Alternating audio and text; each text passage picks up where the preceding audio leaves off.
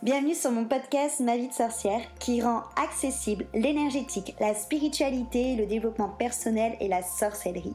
Je suis Christelle Célis, sorcière multicasquette et je t'accompagne à la rencontre de tes émotions, de ton inconscient, de ton corps physique, énergétique et aussi à travers ton système de pensée. Tu l'auras compris, ensemble on part à la rencontre de ton intériorité dans sa globalité afin que tu deviennes la reine de ta vie et ainsi transformer tes freins tes blessures et tes croyances limitantes. Ici, dans ce podcast authentique et frais, je partage avec toi des sujets autour de réflexion, de développement perso et spirituel, de pratiques et d'outils magiques. Seul ou accompagné, je fais un point d'honneur à rendre chaque épisode complet, ludique et accessible pour que tu puisses incarner la sorcière moderne, la femme sauvage et sacrée que tu es. Et si cet épisode ou ce podcast peut résonner avec quelqu'un de ton entourage ou lui être utile, je t'invite à le partager et même à le noter avec la note de ton choix. J'adore échanger avec les sorcières qui écoutent le podcast, donc si tu as envie d'être accompagnée de manière personnalisée avec des outils qui te correspondent à toi, à ton vécu et à ton axe de travail, et que tu es prête à vraiment t'investir, je t'invite à réserver un appel découverte avec moi. En attendant de pouvoir échanger ensemble, on passe à notre sujet magique du jour. Bonjour à tous, je suis Christelle de ma vie de sorcière et aujourd'hui j'ai le plaisir de retrouver Ulysse pour un podcast autour de la religion, donc la place de la religion euh, dans notre, système de pensée, dans nos croyances, dans notre société en règle générale. J'ai eu la chance de déjà faire un podcast avec Ulysse sur euh, la spiritualité, euh, l'éveil spirituel chez l'homme, la place de la spiritualité chez l'homme, l'homme et la spiritualité, que vous pouvez retrouver dans la saison précédente, dans la saison 5. Et pour les personnes qui n'ont pas encore eu l'occasion de te connaître, Ulysse, est-ce que tu veux bien prendre un petit peu le temps pour nous parler de toi et te présenter, s'il te plaît Oui, bonjour Christelle. Merci pour cette invitation, euh, pour cette deuxième invitation pour ce thème euh, un peu plus euh, costaud. Ouais. La religion est très vaste. je ne suis en aucun cas un expert. Même si je, je me demande si tu ne m'as pas demandé ce, de, de, parler de ce thème-là pour mon nom de famille, c'est Cato, C-A-T-H-O. ça, je ne le savais pas, mais tu m'as dit après quand je te l'avais proposé. je te l'avais dit, ok. Alors que, bon, je ne suis pas issu forcément d'une famille euh, ultra catholique, mais c'est vrai que le, le, nom de famille euh, peut porter à confusion. Euh, alors moi, je suis, je suis coach professionnel, j'accompagne j'accompagne les femmes et les hommes sur leur odyssée intérieure. Hmm. Euh, pour, les, pour celles et ceux qui sont en transition, voilà, professionnelle, personnelle, relationnelle, holistique, qui veulent voilà, s'éveiller peut-être un peu davantage à la, spiritualité, sortir du monde purement matérialiste. Hmm. Et par ailleurs, j'accompagne euh, des cercles d'hommes. J'accompagne des hommes en montagne pendant deux, trois jours sur des stages euh, de, voilà, de rencontres avec euh, eux-mêmes, avec euh, les autres hommes et la nature. Hmm. Et je, voilà, je réfléchis petit à petit aussi à, des, à la création de stages mixtes. Oui. voilà pour ma présentation. Génial. Ça me fait vraiment plaisir de t'avoir chez dans ce podcast. J'aime beaucoup ton énergie. Et euh, on avait déjà parlé ensemble, mais en plus, le fait d'accompagner comme tu le fais et de créer des cercles d'hommes, je trouve que qu'on en a vraiment besoin aussi dans, dans ce milieu spirituel qui, euh, qui, où il y a beaucoup de femmes. Donc c'est pour ça que ça fait du bien d'avoir euh, des hommes aussi comme toi euh, dedans. Et, hmm. Ouais, dis-moi. Ce qui est incroyable, c'est en, quand j'ai commencé à ces, ces stages-là, cet éveil spirituel, je me retrouvais dans des stages mixtes, mais en fait, j'étais le seul homme. c'était, c'était finalement quasiment des stages non mixtes. Mm, mm. carrément c'est souvent le cas. Hein. Même sans parler de stage, euh, rien que dans les cours de yoga. Moi, dans mes cours de yoga, à chaque fois que j'avais un ou deux garçons, j'étais en mode Wouh J'ai mon pourcentage de garçons pour la semaine. Hein Et donc, du coup, aujourd'hui, on va en effet parler de l'impact de la religion. Alors, euh, avant d'aller un peu plus loin là-dedans, j'aimerais bien justement tous les deux qu'on définisse ce que c'est pour nous euh, la religion déjà. Et peut-être quel est notre rapport euh, à nous, enfin de nous euh, personnellement, avec cette religion. Vas-y, je te laisse d'abord répondre. La religion, je dirais, bah, pour moi, c'est, on en avait parlé un petit peu, c'est une influence euh, mm. judéo-chrétienne. En tout cas, pour, euh, pour mon cas, j'étais dans une école privée. Donc, 18 mm. ans, avec, un, voilà, avec du catéchisme, donc une, une étude de la Bible. Moi, j'ai un parcours voilà, quand même assez. je te parlais de mon nom de famille catho, mais malgré tout, j'ai, voilà, j'ai été baptisé. J'ai choisi de me faire baptiser à 14 ans. Mes parents ne m'avaient pas baptisé. J'ai choisi de me faire baptiser. J'ai fait ma première communion, profession de foi, confirmation. Donc, j'ai un parcours quand même, euh, je dirais, ouais, d'un catholique croyant et pratiquant. Même si, euh, voilà, après 18 ans, je, me suis un peu, un peu éloigné de, de, l'Église, en fait. Mm. J'ai pris un petit peu mes distances, on en parlera tout à l'heure. Je, le fait que tu m'aies parlé de ce podcast-là, j'ai un peu sondé, j'ai passé au tamis, euh, voilà l'influence que pouvait avoir euh, euh, mon éducation judéo-chrétienne dans ma vie, avec voilà des aspects positifs, des aspects plus plus négatifs ou un peu aliénants, on en parlera. Ouais. Mais donc pour moi, la religion, je dirais que c'est c'est ce qui pendant très longtemps a été un point de repère pour les femmes et les hommes euh, sur Terre. C'était une... ouais, c'était un repère et, je dirais aujourd'hui la religion, elle est beaucoup, c'est l'argent un petit peu. Mais oui. Ça s'est un peu déplacé. Euh, bon, bah, ça sera un autre thème, l'argent. Mais euh, voilà, j'ai du mal à mettre en mots. Pour moi, la religion, je dirais que c'est un ensemble de croyances. Un ensemble de croyances qui, sert de repère pour les hommes. Mm. les femmes et les hommes. Mm. Carrément, carrément. C'est marrant parce que moi, du coup, j'ai eu cette conversation euh, hier dessus. Euh, et euh, alors, moi, personnellement, pour le coup, j'ai, on m'a baptisé parce que tout le monde dans ma famille était, était baptisé. Mais mes parents, comme moi, on n'est pas du tout pratiquants. Au final, c'est plus par, je dirais, un peu convention, tu vois, un peu comme, bon, ben, les grands-parents l'ont fait, les arrière-grands-parents l'ont fait, bah, vas-y, on le fait. Euh, perso, moi, j'ai aucun souvenir, mais quand je te dis aucun souvenir, de la Bible, du caté et tout. Hier, j'ai été voir quand même sur, euh, sur Internet à quoi euh, correspondait l'ascension, à quoi correspondait le carême, à quoi correspondait la Pentecôte. Enfin, pour moi, c'est, je, c'est des, c'est des mots. Le seul truc que je sais, c'est que c'est très en lien, par contre, avec euh, euh, le côté païen et les sabbats de sorcières, parce que ça, pour le coup, je suis hyper bien renseignée là-dessus. Donc, euh, c'est comme ça, en fait, que je sais plus ou moins à quoi ça correspond, parce que je sais qu'ils ont, qu'ils ont triché sur des trucs avant. Mais après, pour le seul, le seul souvenir que j'ai du catéchisme, c'est pour ceux qui ont, qui ont fait du catéchisme de la même année que moi, c'est la chanson La roulotte des caravaniers.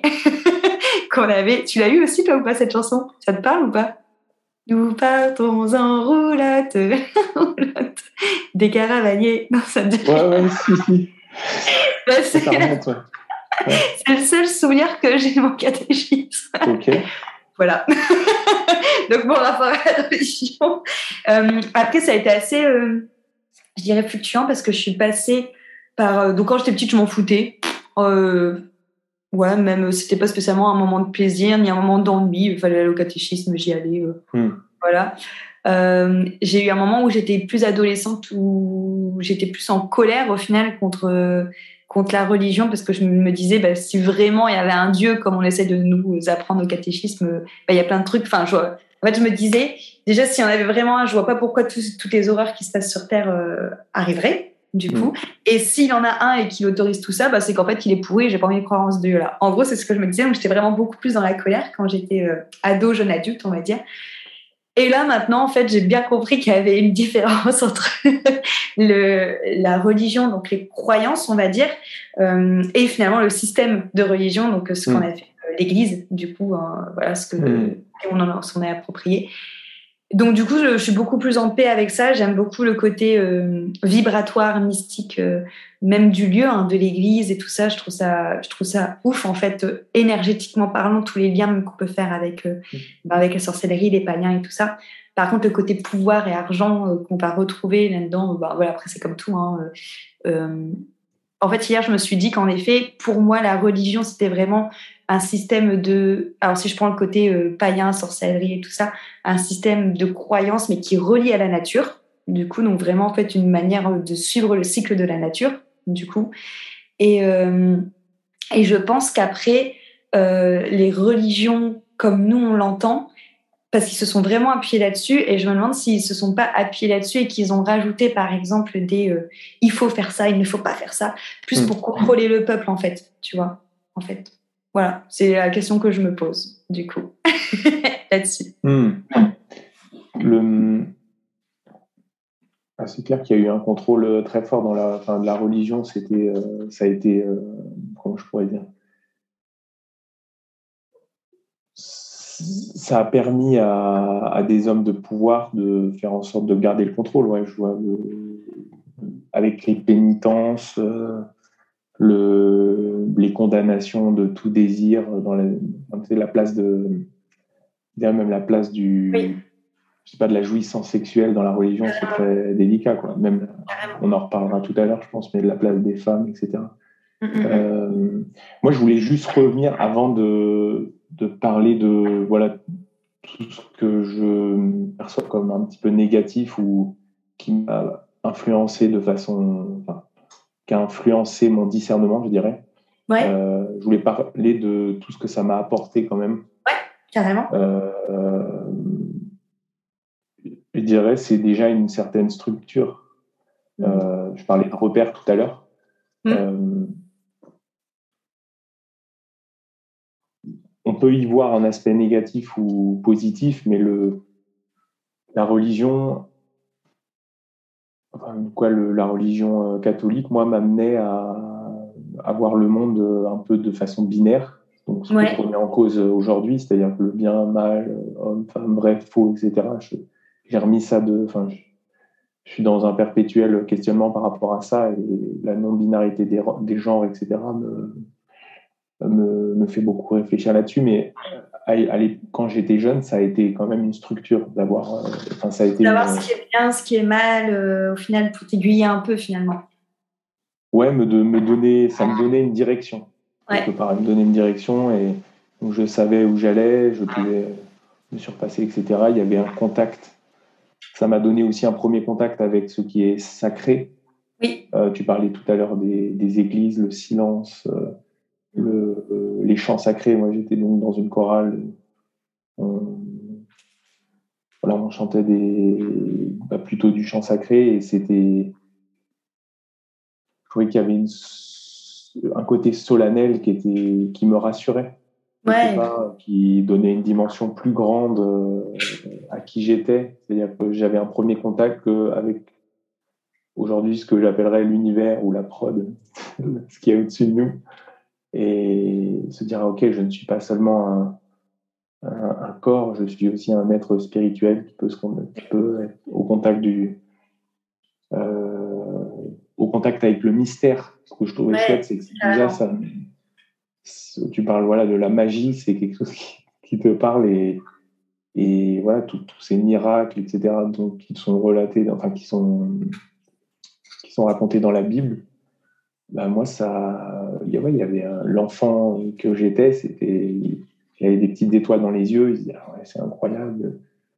Il savait pas trop s'il y croyait, mais il y avait un contact avec euh, l'invisible, avec la magie, le mystère, etc.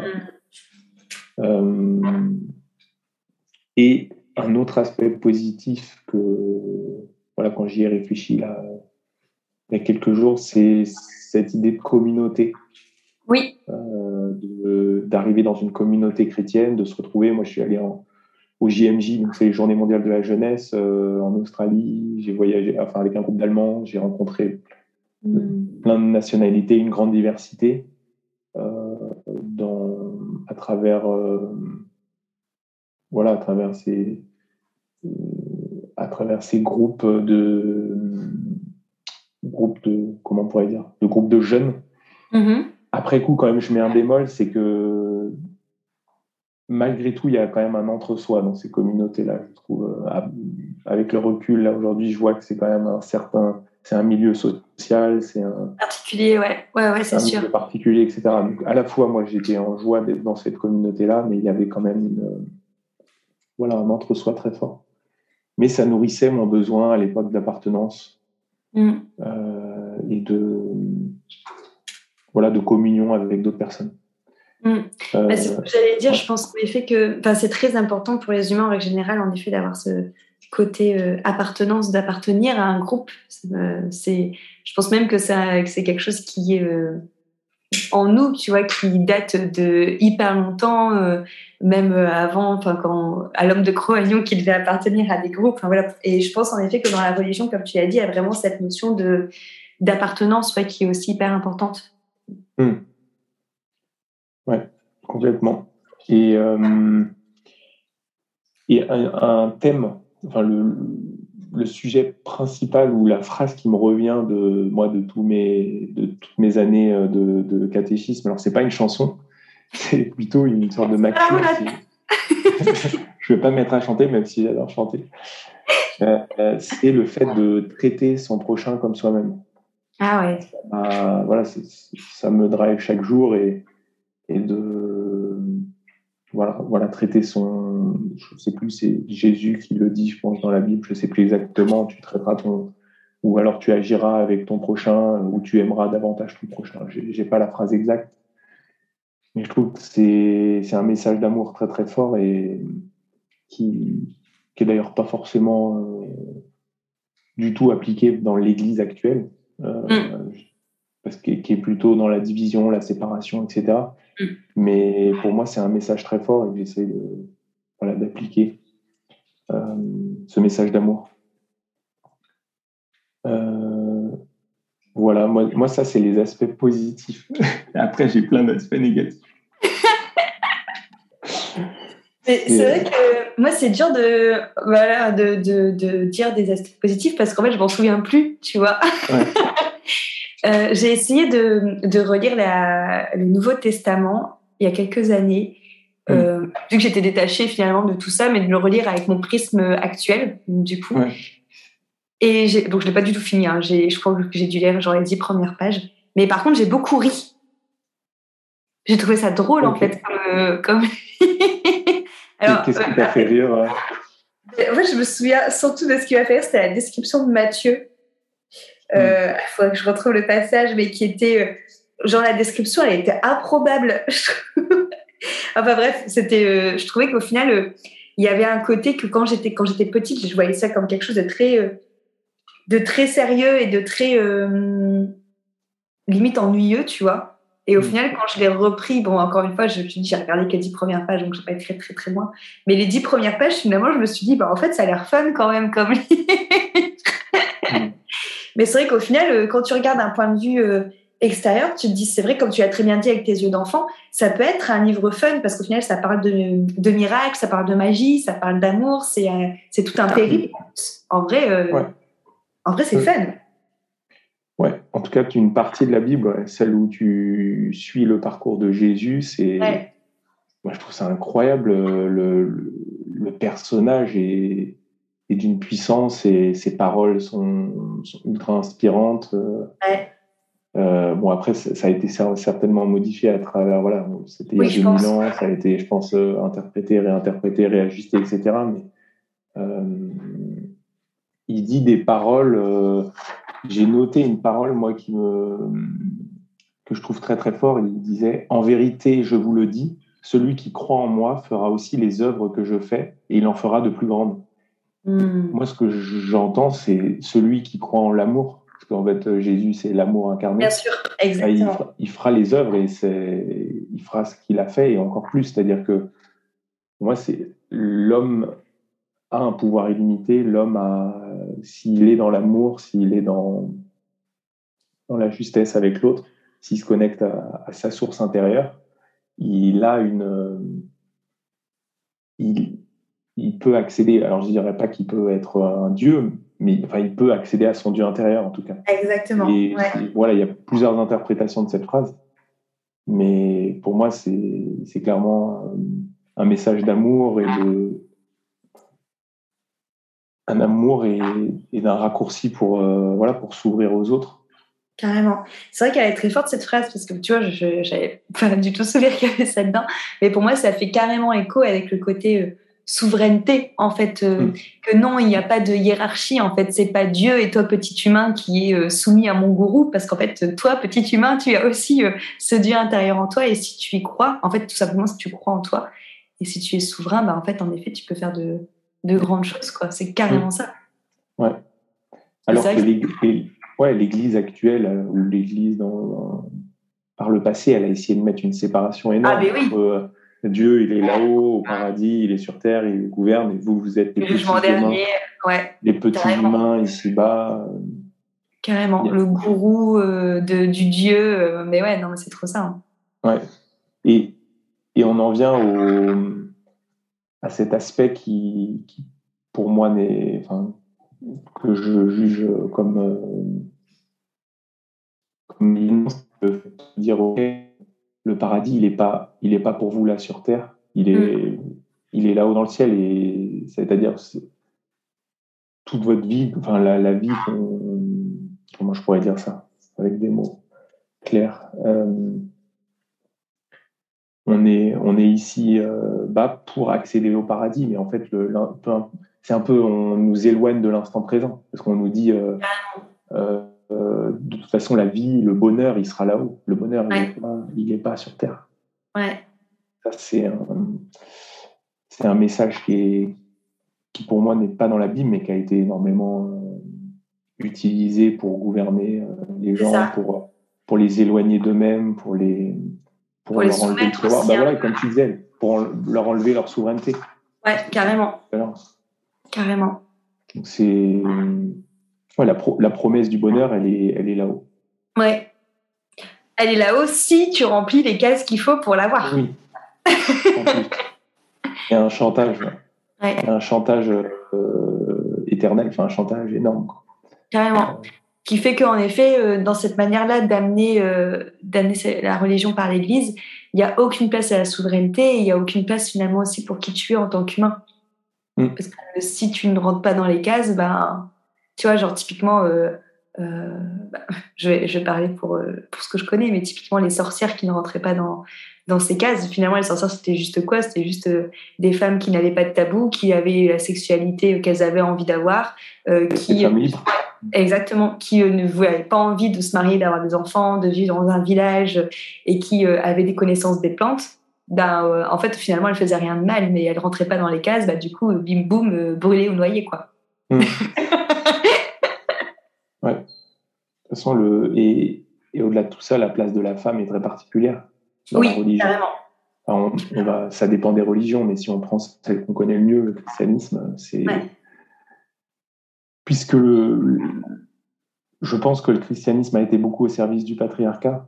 Oui. Forcément, le, la place de la femme, enfin, la femme n'avait pas sa place. oui. et ça, c'est du c'est inconcevable aujourd'hui. Et c'est pour ça, je pense que c'est en grande partie pour ça que l'Église est en grande euh, difficulté actuellement. Oui, carrément. Il y a la moitié de l'humanité qui n'est pas, qui est pas reconnue, en fait. Ouais. C'est ça. Et c'est ça qui est fou parce que moi, j'ai par contre euh, un truc, autant le catéchisme, ça m'a jamais passionné, autant par contre le côté un peu, euh, comment je vais dire, c'est pas complotiste, mais euh, les côtés un peu de ces des, lectures de textes parallèles euh, autour de la Bible, notamment de la place de, de Marie-Madeleine avec, euh, avec Jésus, ça, moi, par contre, ça me passionne, mais de ouf.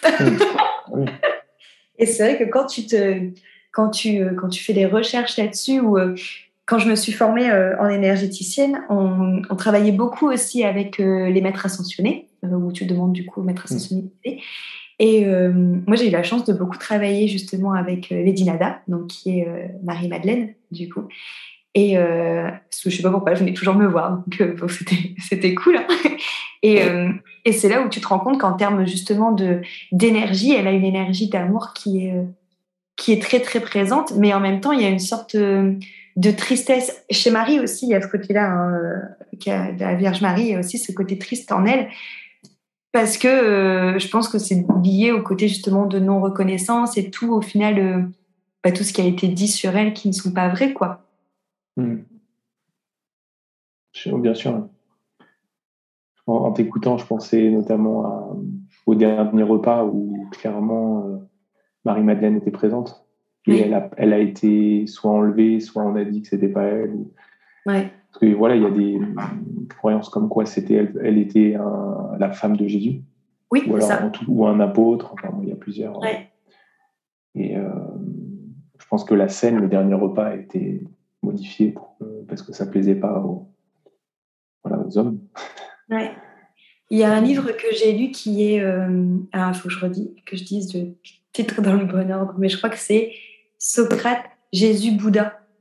Truc dans le Mm. genre. Et euh, ça parle justement de. de- donc, euh, à chaque fois, ça voit euh, les, quatre les trois personnages. Hyper intéressant ce livre parce que ça montre vraiment le- l'envers du décor. Et dans ce livre-là, justement, il parle plutôt de l'hypothèse, en effet, que Marie-Madeleine aurait été la femme de Jésus et qu'ils auraient, auraient eu des enfants et tout ça. Mm. Et je trouve ça hyper intéressant aussi d'avoir ce point de vue-là. Ah bah, ça, ça, ça change complètement la perspective, le point de vue de, de toute la Bible et de toute l'histoire de l'Église. Carrément. C'est, ça sera, un, ouais, ça sera un séisme pour l'Église de reconnaître ça et pourtant, c'est fort probable que ça soit passé comme ça. Mm. Bah, oui, bah, ça paraît entre guillemets logique, je dirais, mais bah, après, là, je pense que c'est mon côté naïf, en fait, mais je, je comprends pas pourquoi, euh, pourquoi ils le reconnaissent pas, tu vois. Mm. C'est tout, Bah, vous allez, c'est tout, c'est pas grave, en fait, en vrai. C'est comme cette idée de immaculée conception. Oui, que, oui. euh, Marie a fait Jésus, euh, voilà, la Vierge Marie a, a créé Jésus euh, seule et qu'elle était accompagnée juste de Joseph, mais qu'il n'y a pas eu de voilà de, Mhm. de- Ce rapport sexuel, ouais. Hum, hum. c'est encore une fois c'est séparé pour moi c'est encore séparé le l'homme de enfin le le Dieu qui s'est incarné enfin, comment je pourrais dire le Jésus c'est quelque part euh, Dieu incarné en homme voilà on va dire c'est son fils etc mais c'est encore mettre de la distance entre les humains et les dieux. Carrément, carrément. Et c'est vrai qu'on n'en parle pas, et ça pour le coup je me suis pas renseignée, mais même euh, finalement la place de Joseph, en plus elle est hyper amoindrie, tu vois. Enfin, on a parlé de Marie-Madeleine avant, mais en fait Joseph, euh, pourtant c'est un homme, c'est un peu le même topo, quoi. Parce qu'en gros, euh, lui il est là, c'est le copain de Marie, mais en fait entre guillemets il sert à rien. je vais déguiser quand je dis ça parce que il est pas, il est pas reconnu comme étant le père, le père de Jésus, quoi. Hmm. Il y a, il y a aussi un aspect, euh, un autre aspect moi, que j'ai un peu relevé en réfléchissant sur, euh, sur cette influence, c'est une sorte de culture du malheur euh, qui était très présente, je pense, dans le Moyen Âge. C'est le fait de d'être pauvre. C'est, C'était le plus grand, le choix le plus fort pour être, bah, pour être au, euh, au royaume des cieux et être au paradis, en fait. Le fait de souffrir les martyrs Ouais, les martyrs de ouf. euh, les martyrs, c'est ceux qui auront la meilleure place au paradis. Et c'est bah, derrière tout ça, il y a quand même une idée de voilà de culture du malheur, de dire bah euh, souffrir, ça devient le signe que tu es dans la bonne direction. Que tu, tu souffres sur la terre, mais tu vas jouir sur euh, dans le ciel. C'est encore cette idée de euh, bah, de ouais de tu crées une vie, tu es en train de créer ta vie là-haut, mais tu vis pas pleinement ta vie en bas. Quoi. Mm. Et tu es ça. dans cette, euh, toujours dans cette euh, préparation du futur. Bon, les martyrs, ils l'ont pas choisi. hein. Mais il y a. hum, Ouais, il y a- je, je sais pas, toi, comment tu. tu si ça te parle, cette, cette sorte de culture du malheur et cette. euh, ouais, cette éloge de voilà, rester pauvre, heureux les pauvres, ceux qui ont faim et soif de justice, ils seront rassasiés. Mm. Euh, une phrase de la Bible, c'est voilà, ça pousse pas à vivre pleinement sa vie et de Ah. pour euh, voilà pour pour qu'il y ait de la joie, du bonheur euh, ici sur la terre. quoi. Carrément. Moi, ce que je remarque beaucoup, en fait, c'est que je dirais même plus que c'est plutôt, la culture du sacrifice. Euh, Mm. quand, en tout cas, je trouve qu'on retrouve beaucoup, même encore actuellement, et qui pour moi vient de, cette, de ce côté euh, éloge du martyr. Tu vois, tu as beaucoup de personnes qui, euh, qui vont se sacrifier pour les autres, qui vont faire ça pour les autres, nanana, nanana. Et pour moi, c'est Mm. vraiment relié à cette notion d'éloge du martyr. Quoi. Je me sacrifie pour les autres, je suis, tu vois. Et c'est Ouais, bien. hum, l'éloge du don, Ouais. le don de soi. Ouais. Et pour moi, ça va même encore plus loin du don de soi parce que c'est, je donne des choses qui me font mal à moi ou qui me respectent pas moi. Pour moi, c'est un peu cette notion, tu vois, du martyr aussi, quoi. C'est souffrir, euh, me, me, sacrifier, souffrir, mais c'est pour l'autre, donc du coup, c'est bien. Mm. Bah non, en fait. on est, on est typiquement dans l'exaltation du, ouais, du plein oubli de soi. Aujourd'hui, où nous, on revient à soi, on revient à dire, OK, c'est quoi mes besoins? Je vais essayer déjà de satisfaire mes besoins pour pouvoir satisfaire ceux des autres. Là, dans la religion, c'est non, non, t'oublies tout ça. T'oublies tes besoins, t'oublies euh, qui tu es, t'oublies euh, oublies ton bonheur, t'oublies ta, ta joie, t'oublies... Euh, l'autre est plus important. C'est, on parlait tout à l'heure de voilà, traiter l'autre, traiter son prochain comme soi-même. Mm, et du mm, mm. coup... Euh, c'est pas vrai, du coup. ouais, déjà, il faut essayer de bien se traiter soi-même et puis ça, bah oui. on pourra, on pourra avoir de l'amour pour soi pour pouvoir, pouvoir en donner. Carrément. Donc c'est. Ouais, c'est, et elle est ancrée en nous.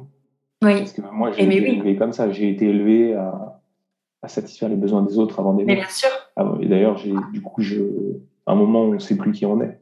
Oui. Mais oui, carrément. Carrément. mais c'est le but de la religion.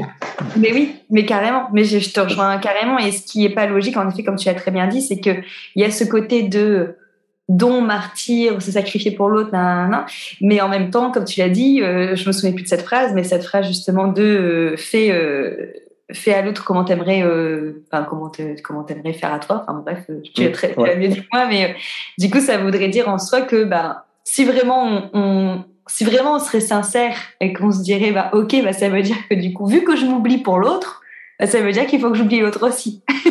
Donc finalement, il y a même une sorte de contradiction. Ah, bien sûr, ouais. Et d'ailleurs, il y en a énormément euh, dans la Bible. Mais ça, on en parlait déjà dans, la, dans le catéchisme. C'est truffé de contradictions.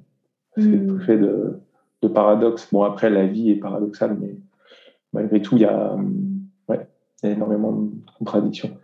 Et, pour, pour, revenir sur donc, cette exaltation du plein oubli de soi et de ouais, cette culture du malheur, dans conscient collectif, on n'aime pas trop les gens qui réussissent du coup. Mais qui oui. sont euh, concentrés sur eux-mêmes et qui sont bah, qui réussissent financièrement ou qui réussissent, qui réussissent euh, Carrément. spirituelle. Euh, et, et, ça, je pense que c'est une influence clairement judéo-chrétienne. Parce que, euh, parce que c'est, c'est pas OK d'être heureuse ici, quoi. Et, et en plus, plus tu réussis, plus tu te rapproches de Dieu. Et, et or, euh, bah, c'est pas bon d'être Dieu. Enfin, la religion dit non, le Dieu, il est là-haut et toi, tu es, un petit humain.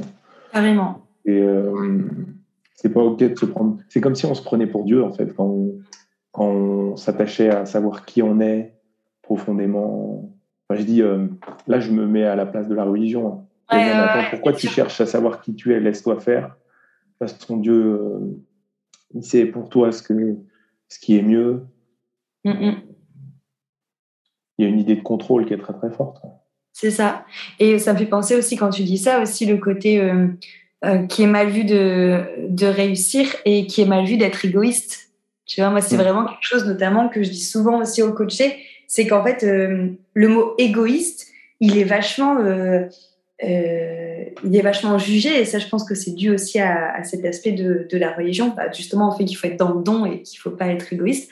Sauf qu'en vrai, être égoïste, justement, c'est bien parce que ça te permet bah, de te respecter, de te faire passer en premier, de faire, de faire voir tes besoins à toi. Et c'est comme ça qu'après, tu pourras le faire avec les autres, en fait. Et je trouve que ce mot égoïste, et je pense que c'est notamment dû à cet impact de la religion, mais en fait, il est mal, euh, il est mal appréhendé. Oui, mmh. Ouais, tout à fait. Il est. Ouais, c'est, disons que c'est, tu, pour revenir ce que tu disais, c'est la souveraineté. C'était de, carrément. d'enlever la souveraineté aux gens et de d'orienter, euh, d'orienter la conduite humaine dans une seule direction. Il y a un sens unique, c'est par là. Et il euh, n'y a pas le choix, quoi. C'est enlever le libre arbitre aux, gens. De ouf. Et il y avait d'ailleurs. Euh... Enfin, t'allais dire, pardon J'allais dire, euh, j'allais rebondir sur le fait que c'était euh, enlever le libre arbitre et en fait les faire se tourner vers l'extérieur tout le temps. Mmh.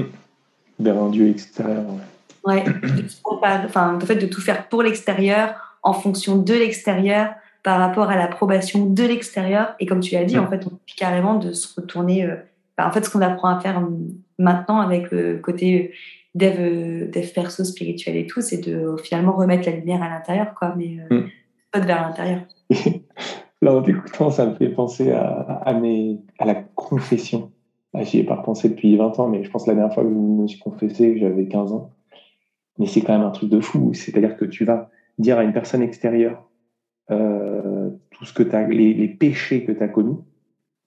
Et, euh, et, voilà, ça va tous les nettoyer. C'est comme si en fait tu pouvais faire toutes les conneries que tu veux. De toute façon, euh, il y a un moment donné, tu vas aller devant un prêtre et il va tout nettoyer. Quoi. Et ça, ça enlève complètement aussi la responsabilité. Oui, C'est-à-dire que euh, même s'il te dit, bon voilà, essayez, euh, essayez de pas pécher, etc., dans notre Père. Mais malgré tout, c'est. Ouais, il y a, il y a vraiment cette notion de souveraineté qui est, qui est, pas du tout respectée. Ben... Et, et, d'ailleurs, je, pensais aux, punitions, parce qu'à la fin de la confession, on devait faire, il y a une sorte de pénitence, tu feras. Oui, c'est vrai. tu feras euh, autant euh, de Ave Maria, euh, de exactement. Cette punition, c'est vraiment, elle est garante de, des règles, quoi. Il y a vraiment une histoire d'obéissance. Très, très forte, en fait, dans la religion. Tu, tu iras au paradis si tu obéis, si tu appliques les règles, si tu, si tu es dans la charité, si tu es dans le don, si tu n'as pas de désir euh, euh, pour l'autre. Enfin, il y a, ouais, ouais, il y a, y a des règles très très fortes en fait. Carrément. C'est et en plus, au final, tu vois, c'est vrai, vrai, que je pensais pas non plus. Euh, je me suis jamais confessée, donc pour le coup, je vois que ce qui se passe dans les films. Mais en plus, euh, tu te dis que d'un point de vue extérieur, euh, avec mon prisme de maintenant, on sait très bien qu'au final, quand on demande pardon, en fait, la seule personne qui doit se pardonner, c'est de toi à toi-même d'avoir mm. fait ça. Et c'est vrai que c'est en effet enlever la responsabilité parce qu'au final, tu vas avoir un autre qui, comme tu l'as dit, tu as beau avoir fait toutes les atrocités du monde. S'il te dit, tu me réciteras cinq fois euh, Ave Maria, tu te dis, oui, c'est bon, je suis, je suis, euh, je suis, euh, je suis pardonné. Mais du coup, et ça te, ça t'enlève ta responsabilité. Et en plus, finalement, ben, pour moi, c'est un peu de la poudre aux yeux parce qu'en fait, l'autre, il aura beau te dire, tu fais cinq fois Ave Maria, si vraiment à l'intérieur de toi, t'es pas aligné avec ce que tu as fait et que tu as vraiment une culpabilité que tu ressens, ben, en fait, c'est pas l'autre, mais il aura beau te dire, je te pardonne, je te pardonne. Euh, mm. Si toi, tu te pardonnes pas, en vrai, ça sert à rien. Mm. Oui, on donne un pouvoir à l'autre. Il y, a un côté très patriarcal. Carrément. De, voilà, tu vas te confesser, tu te mets à genoux, le prêtre, il est debout, et puis il a, c'est la parole divine. Ouais, c'est vrai. Il y a, ouais, il y a un côté, je dirais pas malsain, mais il est quand même pensé, quoi. Ouais, carrément, mais de ouf. Comment euh, ça t'a influencé, toi, justement, euh, toute cette euh, toute cette éducation, toute cette religion. Du coup, tu parlais euh, des aspects négatifs. Donc, on a commencé à en parler un petit peu. Comment ça t'a influencé, toi, justement, par rapport à ces, aspects un peu plus euh, autoritaires et patriarcales? Hmm. ça, a, ça a créé.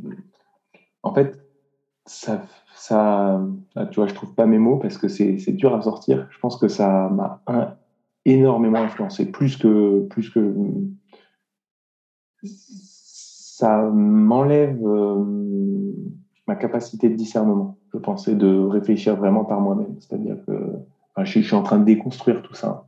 C'est pour ça que le sujet est, génial et je trouve ça vraiment chouette d'en parler avec toi parce que c'est, je vois à quel point ça m'a construit, mais aussi à quel point j'ai envie de le déconstruire. Hmm. Et c'est, c'est délicat parce qu'il y a plein de zones aveugles D'ailleurs, à ta question, j'ai du mal à y répondre parce que je j'ai pas tous les éléments, mais je pense que ça, ça, ça, concourt à cette, à cette vision un peu manichéenne auquel j'essaie de sortir de voilà, il y a le bien, il y a le mal, il y a le vrai, il y a le faux, alors qu'en fait, euh, chacun a sa vérité. Dans les cercles de parole, on parle toujours en son jeu. Mm. En fait, quand tu parles dans ton jeu, ben, personne ne pourra te dire mais c'est c'est faux ce que tu dis. Si tu dis j'ai froid, bah, tu pourras, si tu me dis j'ai froid, je pourrais pas dire non, t'as pas froid, moi j'ai chaud. Ah non, ta vérité, c'est euh, ta vérité, c'est que t'as froid et tout le monde sur Terre pourra, pourra jamais dire que, que c'est faux ce que tu dis. Donc, euh, ce, je sors petit à petit ouais, de, de cette binarité et de, de me dire, bah voilà, il y a aussi du gris. Euh, euh, il y a aussi de. Bah, il y a le. Il y, a le, y a le don euh, de soi, le, mais quand il y a un don, je reviens sur le, don, bah, il y a forcément quelqu'un qui reçoit. Oui. Et ça, ça peut aussi être un petit peu comment je pourrais dire, pas condescendant, mais aussi un petit peu patriarcal. Je donne, donc je me sens un petit peu supérieur. Et, hmm. euh, parce que si on donne, c'est forcément il y a des gens qui reçoivent. Ouais. Et, voilà, peut-être il y a une dans le don, il y a un manque d'humilité. Enfin, j'aime bien. Ah. Euh... Ouais, je sais pas si je suis clair. Hein. Non, mais j'avais pas vu ça comme ça et c'est hyper intéressant parce que moi, je me rends compte qu'il y a beaucoup de personnes qui ont du mal à recevoir. J'en fais partie. Mais j'avais jamais vu ça comme ça. Et du coup, en effet, si on partirait du principe que, comme tu dis, il y a un manque d'humilité, un peu un rapport de force, en fait. Moi, je te domine parce que je donne, et toi, tu es soumis parce que tu n'as pas les capacités de donner et tu reçois juste. Mm. Ça expliquerait pourquoi inconsciemment, le fait de recevoir, c'est peut-être compliqué pour beaucoup de personnes. Hmm. Et tu le dis très justement, je pense c'est inconscient, tout ça. Hmm, Cette euh, difficulté à recevoir, c'est parce que on, on a l'impression d'être en position basse, en fait. De faiblesse, ouais. En, position haute, mais ça, c'est des points de vue. Mais c'est, je pense qu'il y a une, il y a un mécanisme comme ça inconscient. Mmh. Euh, voilà, donc c'est cette, euh, je pense que le, le, plus gros chemin que j'ai à faire encore, c'est cette, cette non-binarité. Ouais. Euh, même si on va sur un autre thème, mais voilà, il y a de la binarité dans le monde, c'est-à-dire il y a le jour, il y a la nuit. Bien sûr. il y a... Hum, après, moi, tu vois, je le vois plus côté euh, cycle que binaire, justement. Voilà, cycle, exactement. Mais euh, après, le côté binaire, en effet, au-delà du fait dans la religion qui était présent, euh, on est bercé même dans les dessins animés depuis tout petit par ça, tu vois. Genre, tu prends les Disney, t'as les gentils, t'as les méchants. ouais. Même si c'est en train de revenir dessus parce qu'ils font beaucoup maintenant de films euh, du point de vue du méchant. Quand, tu, mm. quand tu regardes Maléfique, euh, euh, enfin, ils ont fait tout plein, hein, toute une tripotée. Mais à l'époque où nous on était enfants, en tout cas, il n'y avait pas ça. quoi. C'était les méchants, les gentils et c'est tout. quoi. Mm. Ouais, même si bah, quand les films où du côté du méchant, il y a encore une binarité quand même. Oui, c'est vrai. Et ça te permet d'avoir le point de vue quand même de euh, finalement, il n'était pas méchant comme on l'a eu dans le premier film. Mais c'est vrai qu'il y a encore un côté binaire, carrément. Donc, euh, ouais, le, la, question qui me vient là, c'est. Euh, la question, c'est la réflexion, c'est me dire, bah, encore une fois, moi, j'attends pas, j'attends pas le bonheur là-haut j'attends le bonheur euh, dans chaque jour. Quoi. Quand je me lève le matin, je me dis, OK, si aujourd'hui c'était ma dernière journée, qu'est-ce que je ferais? Et le bonheur, le bonheur ou la joie ou ce qui m'anime, je la cherche dans l'instant présent, je la cherche euh, ici, maintenant, et pas, pas quand je serai mort. Quoi. C'est... Mm. Il y a une citation du Dalai Lama qui me vient, mais il faut que j'arrive à la retrouver. C'est euh, euh, beaucoup d'hommes vivent comme s'ils n'allaient jamais mourir et meurent comme s'ils n'avaient jamais vécu. Mmh. Ah ouais. Je sais plus si c'est exactement comme ça, mais c'est, c'est l'idée que qu'on n'arrive jamais à vivre l'instant présent. Quoi. Et puis euh, mmh. sur ton lit de mort, tu fais ah, mais en fait, j'ai jamais, jamais réellement vécu, j'ai jamais, j'ai jamais fait ce qui faisait joie, j'ai, ça n'avait pas forcément de sens. Donc, euh,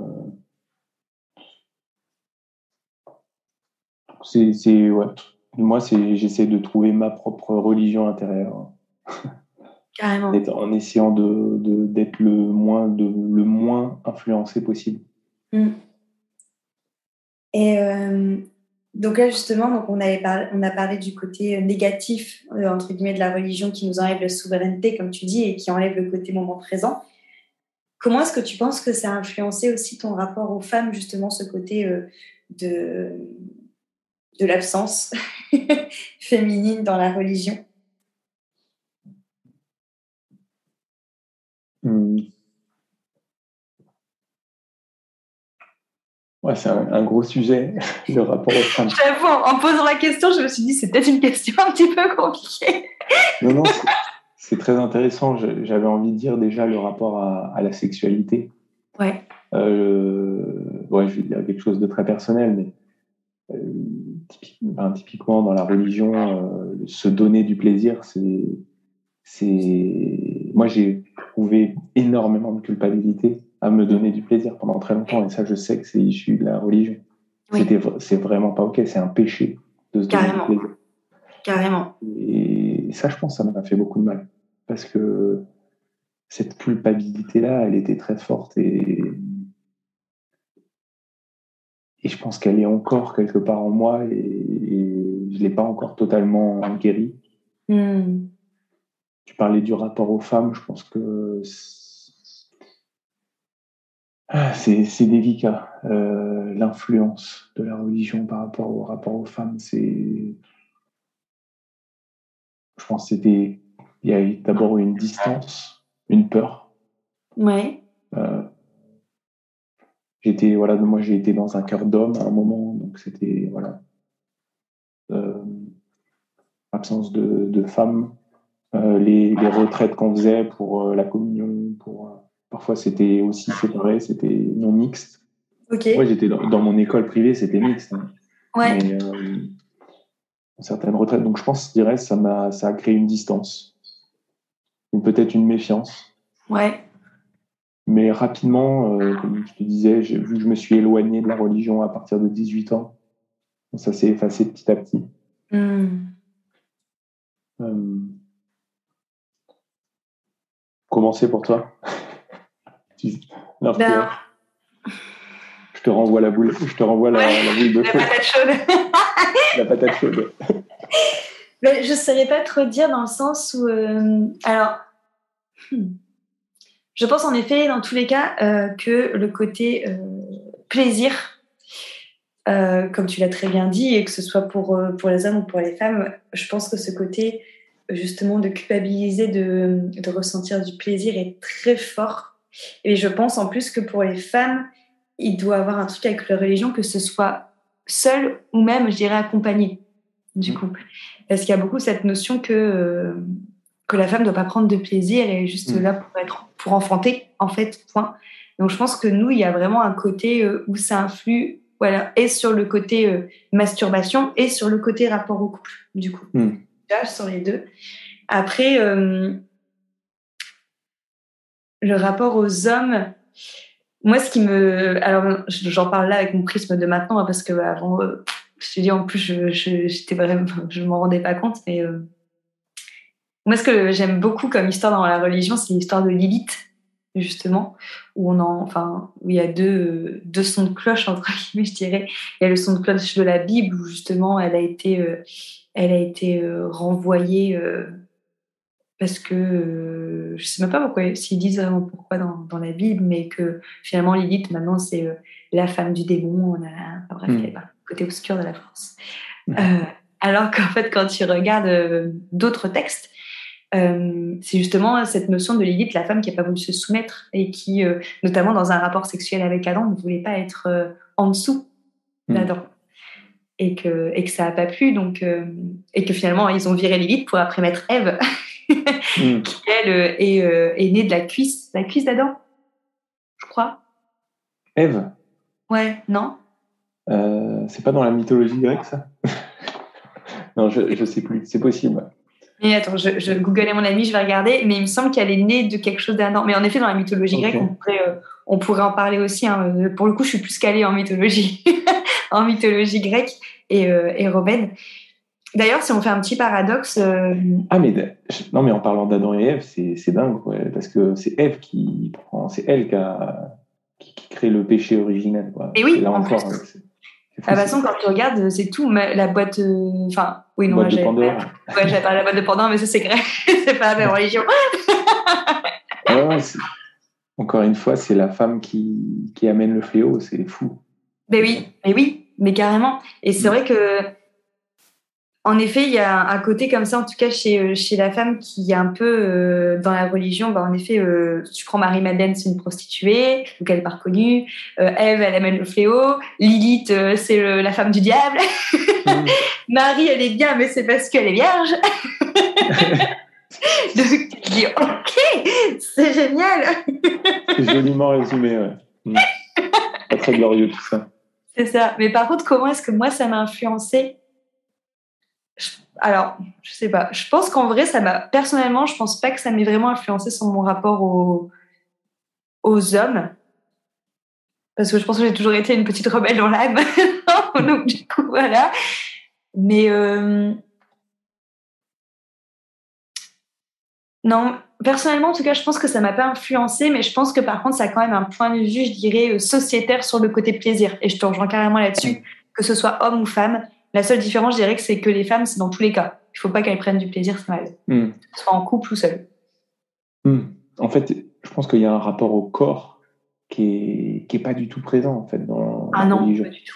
C'est comme la nature, on pourra en parler. La nature, elle n'est pas présente non plus Ouais. euh, dans la Bible. quoi. C'est un truc. euh, la terre, euh, la mère terre n'est pas présente. Carrément. Mais le corps, euh, ça serait intéressant d'ailleurs de, de relire un petit peu la Bible en, en cherchant des, des, des- leur rapport au corps en fait. Mm. Euh, on n'est pas seulement un esprit, on n'est pas seulement un- un- voilà, des, des petits humains qui devront faire tout ce que Dieu dit. Non, il y a, on a un corps et le, le corps a aussi une intelligence et il peut aussi prendre du plaisir et puis il, C'est est- ça. il a aussi une intuition, etc. Et ça, je pense que c'est c'est complète, c'est pas c'est balayé dans la Bible, dans la religion. Enfin, Ah, En fait, moi, j'ai pas dire l'impression de que... bêtises. mais- Hmm. Bah ouais, moi c'est pareil, je suis, je suis pas assez calée sur la Bible pour le dire, mais j'ai l'impression qu'en effet, qu'à chaque fois qu'il y a un- qu'on parle du corps, au final, c'est plus parler, pour parler du corps souffrance. Donc, euh, Hmm. le corps justement qui va être euh, martyrisé par, euh, Mm. par des punitions ou des choses comme ça, bah, notamment les martyrs. Ou pour parler du corps qu'il faut pas avoir de rapport charnel, en fait, que c'est un peu le fruit du péché, quoi, tu vois. Hmm. J'ai pas l'impression qu'il y a un point de vue, en tout cas, euh, cool et plein d'amour sur le corps. Ouais, ouais. À part peut-être dans le jardin d'Éden. Oui. Ils sont tout nus comme ça. Et, puis, Et euh, encore, ils sont tout nus, mais ils peuvent, ils peuvent rien faire, quoi. Ou alors ils le disent pas. Quoi. Ça a été coupé, quoi. dans la Bible. C'est les scènes. Ouais. Hmm. Mais euh, ouais, c'est vrai que c'est euh, intéressant de voir comment ça a pu euh, nous formater euh, consciemment ou, euh, ou inconsciemment. Et euh, du coup, c'est vrai que par rapport, par contre, aux religions grecques et romaines, Mm. alors moi, ce que je remarque comme différent entre les deux, c'est que déjà, en effet, chez les Grecs et les Romains, tu as beaucoup cette notion de égotique chez les dieux, tu vois. Je suis un, euh, tu n'es qu'un humain, euh, je suis pas content, fais mon gourou. Par contre, ce que je me suis rendu compte en étudiant les textes, parce que pour le coup, ça c'est euh, dans mes études, on a beaucoup beaucoup étudié tous ces textes-là, et en fait, tu te rends compte qu'en fait, les dieux dans, dans les textes romains et grecs, ils ont finalement énormément de défauts et qui sont même limite quelque part des fois plus euh, humains, je mets des guillemets quand je dis ça, que les propres humains parce qu'ils sont empreints de, de jalousie, euh, de colère, de, de peur. Enfin, en fait, ils- vrai, ils ont vraiment, ils sont pas que lumière en fait. Chose Ouais, qu'on ils se rend pas sont forcément très compte. infidèles aussi. Oui, oh, ah ouais, mais de ouf. Chose qu'on se rend pas forcément compte du côté euh, catholique, en fait, pour, euh, Mm. enfin, le côté euh, euh, catholiciste, en effet, comme tu as dit, ça ce côté très binaire, euh, ils sont soit t'es bien, soit t'es mal, alors que dans les religions grecques et romaines, en fait, bah, ils sont les deux, en fait, ils peuvent très bien être des pourritures comme des personnes hyper, hyper dans le cœur. Et la femme est beaucoup plus puissante aussi. Hmm, bien sûr. Ouais. La place de la femme n'a Athéna. Ouais. Ça n'a vraiment rien à voir. C'est c'est le. Ils sont très humanisés en fait, Oui, euh, les dieux grecs et romains. carrément. Je pense, euh, voilà, Dionysos, le dieu du vin, il fait la fête, il, il Mhm. célèbre, il est dans la joie, dans l'opulence, etc. C'est intéressant, alors que Mais ça serait très intéressant de faire un parallélisme d'ailleurs entre l'Antiquité, entre toutes les croyances de l'Antiquité mm. et les croyances euh, judéo-chrétiennes. Ouais. Il, doit y avoir des, il y a des points communs, mais il doit y avoir des, grands, des grandes dissonances, ou en tout cas des, des grands paradoxes. Parce que tu parlais de Socrate tout à l'heure, le bouquin Socrate, Bouddha, euh, Jésus. Là. Et Jésus, ouais. Socrate, c'est connais-toi toi-même. Enfin, c'est lui qui a dit ça, connais-toi euh, toi-même. Alors que... oui, il me semble. tu connaîtras l'univers et les dieux. exactement. Tu, dans la Bible, tu c'est écrit, mais l'Église ne, le dit pas. Hmm. Mais Jésus, il le dit. Euh, il y a encore une phrase de Jésus. Alors Yeshua, Yeshua, je crois que c'est Jésus, mais il disait. Euh, apparemment, il a dit c'est une très très belle citation. Alors j'essaie de m'en souvenir. C'est euh, le, le, le corps est la porte, le cœur est la serrure et l'amour est la clé. Oh, c'est beau. Je trouve ça vraiment magnifique et si c'est Jésus qui l'a dit, euh, je le kiffe trop. non, c'est ouais, c'est beau, c'est super beau, je trouve, parce que Ouais, c'est l'idée qu'on a la clé à l'intérieur de nous, dans notre royaume intérieur. C'est ça. C'est ça. Mais c'est vrai que c'est. Euh, en fait, c'est vrai que c'est hyper intéressant de voir euh, les religions euh, avant, donc notamment ben, grecs, romains, les païens, toutes ces choses-là, au final, qu'ils ont vraiment ce discours-là de ben, d'apprendre à se connaître, de de connaître la nature, qui est très présente d'ailleurs aussi chez les Romains et les Grecs, finalement, plus que dans le christianisme. Et en fait, à quel moment est-ce que ça, à quel moment est-ce que ça s'est dit, oh non, on change carrément de discours. C'est vrai, ça s'est fait à travers le, à travers le temps. C'est des, pour moi, c'est des jeux de pouvoir, des jeux d'argent. Oui, je pense aussi. Tout ça. Carrément. Carrément. Bon, moi, je n'ai pas trouvé. Euh, je vous laisserai chercher. Euh, je n'ai pas trouvé. Ah si, à partir d'une côte d'Adam, Eve. Ah, d'une côte Ouais, donc c'est pas sa cuisse. Donc la cuisse, ça devait être quelque chose en effet dans la mythologie grecque. Mais ouais, il me semblait bien que Ève, elle, euh, elle sortait de Adam. Ok. Symboliquement, euh, on a, parce qu'on n'a pas trop parlé des symboles, mais dans la religion, il y a énormément de symboles. Oui. C'est quelque chose qui. Ça nourrit, voilà, ce, ça nourrit quand même en moi l'importance des rituels. Que vrai. jamais dans les un peu mystique ouais, le, fait de mettre dans la matière des choses, euh, des choses, des moments importants, des initiations, etc. Donc, euh, ça, c'est quand même un aspect, euh, un aspect positif. Oui, c'est vrai. C'est vrai que le côté rituel, au final, c'est là où tu commences, où tu peux en faire, je dirais, régulièrement et que c'est paraît logique au final le, les côtés les côtés rituels l'initiation comme tu dis euh, avec la religion. Tu vois, le fait par exemple de mettre, je sais pas moi, une neuvaine mm. chez toi, euh, c'est pas si bizarre en fait. Mm. C'est quelque chose qui paraît plus commun. Ouais. tout simplement allumer une bougie, mm. se recueillir, prendre un temps pour soi de gratitude. Oui. dans, ma, dans mes rituels matinales, enfin, voilà, dans ma routine matinale, c'est ce que, ce que je fais et c'est ça a certainement été inspiré par la religion, d'allumer une bougie, mais c'est, je trouve ça crée un temps de recueillement, de pause, de silence, de retour à soi. Euh, ça, c'est une belle influence.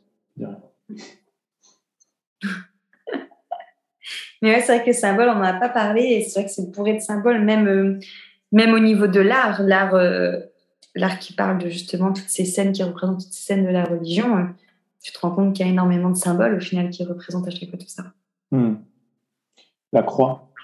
La croix. La croix, c'est. La croix, moi je vois ça vraiment comme euh, l'horizontalité, le rapport aux autres, et la verticalité, le rapport à soi, l'alignement tête, cœur, corps, etc. Hmm. J'essaie de trouver le. La croix chrétienne, elle est. Voilà, elle est. Comment? Ouais, elle a un aspect vertical. Euh, ouais l'aspect vertical est très, très haut et elle a une branche horizontale plus, petite. Ouais. C'est aussi, ça a aussi une signification. Mm, mm, mm, c'est vrai. Tu as dû entendre parler de la croix du comportement. Ah non. non c'est euh, Arnaud Rioux, euh, tu connais peut-être, il en parle, il en parle bien. Arnaud Rioux, je connais, mais j'ai jamais entendu. Euh, ah voilà, c'est cette idée-là, quoi. C'est la croix du comportement, c'est cette idée de trouver un juste équilibre entre son rapport aux autres, justement les besoins des autres, etc., et le rapport à soi. Hmm. Rester, rester aligné avec qui on est, rester aligné avec notre souveraineté, on en parlait tout à l'heure. Ouais. Ne pas se laisser influencer. Euh, c'est ouais, un symbole très fort. Et comme tu dis, il y en a plein, il y en a plein d'autres. Le poisson, qui a, utilisé beaucoup, qui a beaucoup été utilisé par les chrétiens dans l'Antiquité. Ouais, carrément. Carrément. Trop bien. Est-ce qu'il y a autre chose que tu voulais euh, partager sur ce sujet?